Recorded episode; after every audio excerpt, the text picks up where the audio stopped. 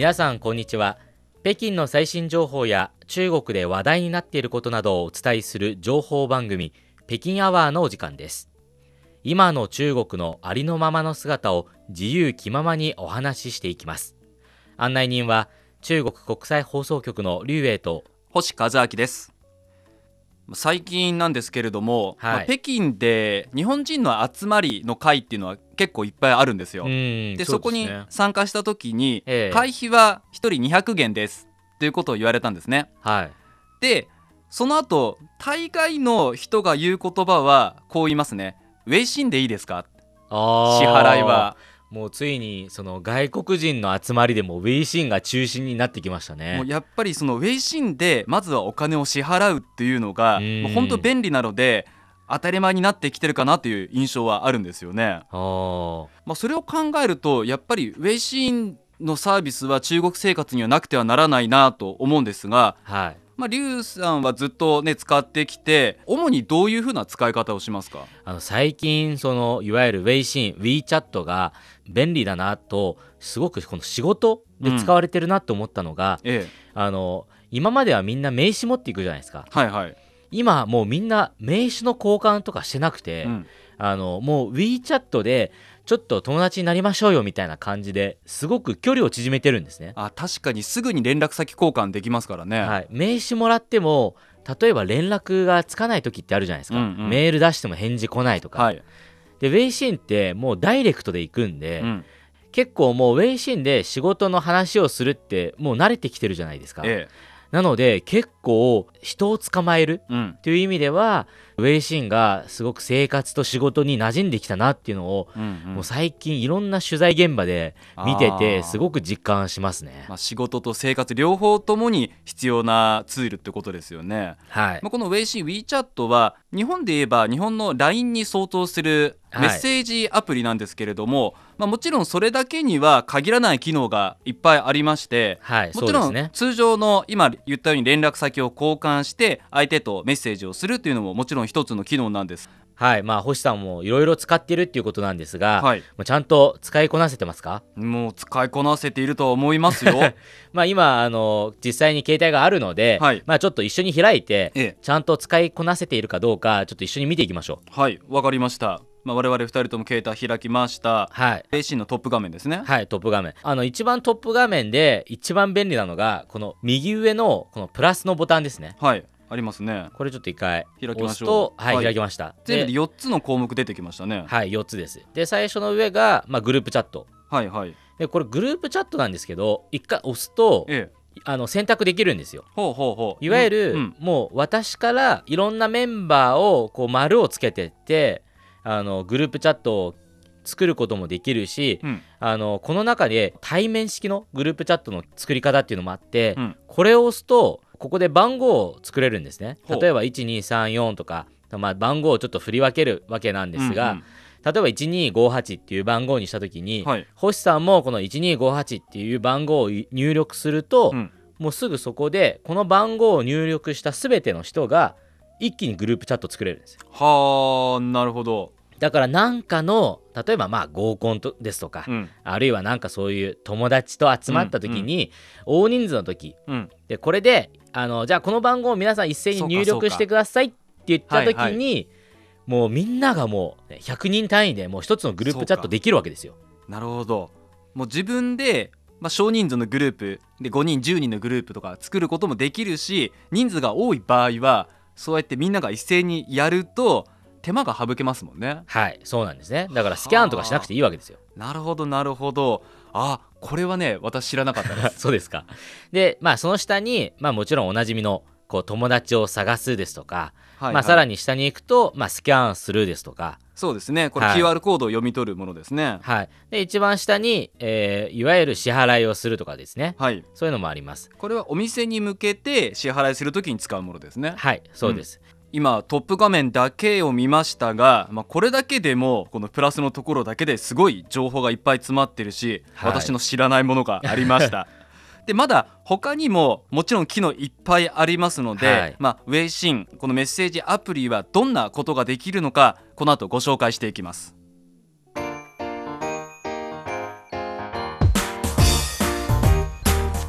聞きの放送は北京放送中国国際放送局です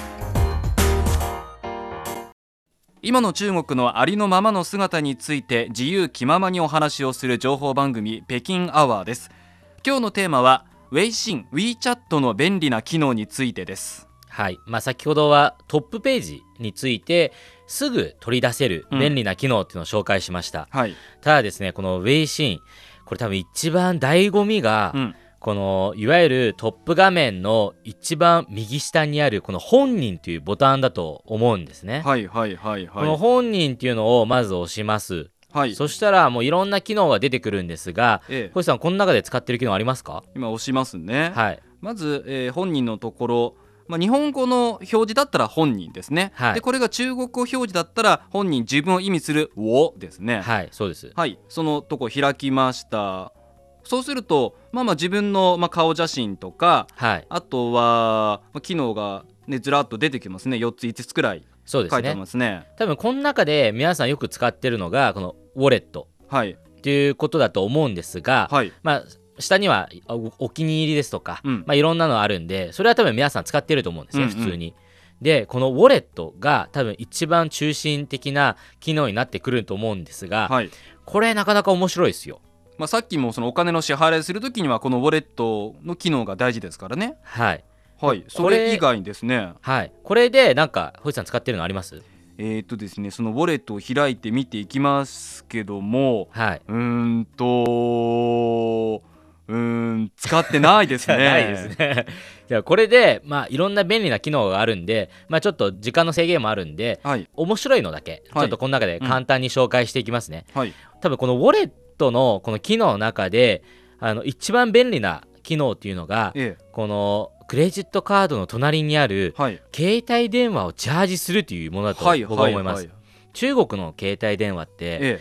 あのプリペイド式じゃないですか、うんうん。なのでもう結構チャージが必要になってくるんですね。もう月々自分でお金を振り込まなきゃいけないですからね。はい。うん。で一般的だと昔はあのそのチャージのカードを買って、うん。電話して入力してたんですよ、はい番号とかを、うん。今は w i f i があるともう電話がたとえ通話機能が使えなくなったとしても、うんもうチャージできるんで、うんこれはすっごく便利なんですね。うん。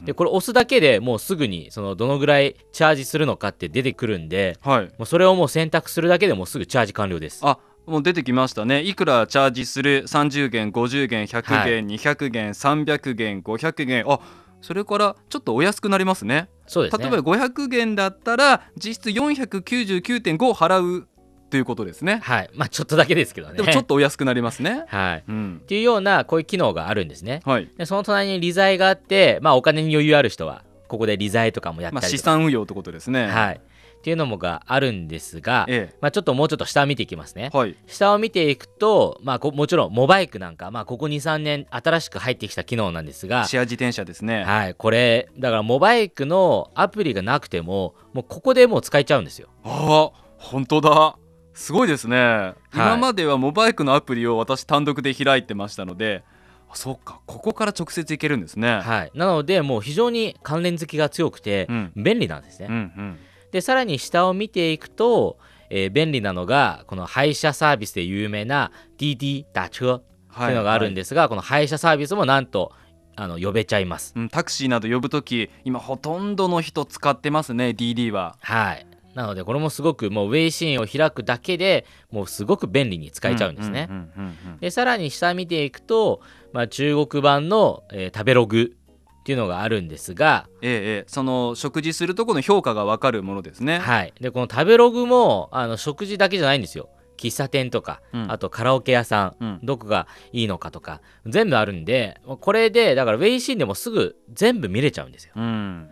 なるほどなるほど。ウェイシン開いてる中でそのまますぐに検索かけてこのお店はどうかなって調べられるんですね。はい、であのあとは僕個人ですごく便利だなって思うのがえこの上の部分にちょっと戻るんですが、えはい。この中にこの都市サービスっていうのがあるんですね。ほ都市サービス。はいはいはい。ありますね。このた都市サービスを開けると、うん。あのまあ多分多分星さんとはあまり馴染みがないサービスがあるんですが、ええ。この中でそのナンバープレートの抽選結果を、えー調べられるアプリがあるんですね。ほうほう。なんか随分ピンポイントなサービスですね あの中国では特に北京うんナンバープレートってあの申請したらもらえるもんじゃないんですよ。あの非常に車の数が多いはい、ということですね、抽選でやるんですよ。うんうんしかも今2ヶ月に1回抽選してるんですよ。ええなので毎回そのインターネットでその自分が抽選に当選したかどうか調べないといけないんですよ。はいはいはい、これめんどくさいいですよね。もう通知が来るんじゃなくて自分で調べなきゃいけないそうなんですよ。であの抽選した後に半月以内にに買わないとええ。無効になってしまうんですよ。あそれはちゃんと調べなきゃダメですね、うん、だ落とし穴があるんですよ。はいはい。なので調べるのめんどくさいじゃないですか。ええ。それをなんとこの WeChat を開くことによってもうすぐ携帯でポンって見ることできるんですよ。なるほど。見落としがないんですね。はい、なのでこれはすごくあのピンポイントで僕自体にとっては非常に便利だなっていうことでまあうん。面白い機能なんですけどね、さらにその車関係にちなんでるんですけど、はいそのナンバープレートの抽選の結果の隣に、まあ、他にもその車に関する情報があるんですがええこれ市内の渋滞の具合を調べられるアプリがあるんですね。まあ、車が多いから どこが渋滞してて、ね、通りやすいかは大事なことですからねまあこれを押していくとですねなんとこの北京市のマップが出てきます。はいこれ緑色が渋滞してないところですね。ほうほうほうでこの黄色とかがやや渋滞。赤色だともものすごく渋滞ってあるんですがええ。もうこれすぐ分かるのでリアルタイムで更新されてるんですよ。はあ。これはね分かりやすいですね。まあ、もちろん実際にこう車に乗って、まあ、カーナビとかつけるとうん。もっと詳しいのが出てくるんですが、えこれから出かけようとかうんうん思う人は、まあ、さりげなくここでちょっと見るっていうのもありですよね。えうんうんうんその街全体を見れるんでそういう意味では、まあ、ちょっとおまけ的な機能として、まあ、便利だなっていうふうに感じたものです。そうかまあ調べようと思って、まあ、一回一回、ね、調べていくと時間かかるけどウェイシンからそのまま行ったらはいもう余計な時間かからずにすぐに、ねね状況確認できますからねああそういう機能がいっぱいウェイシンの中込められているということなんですね。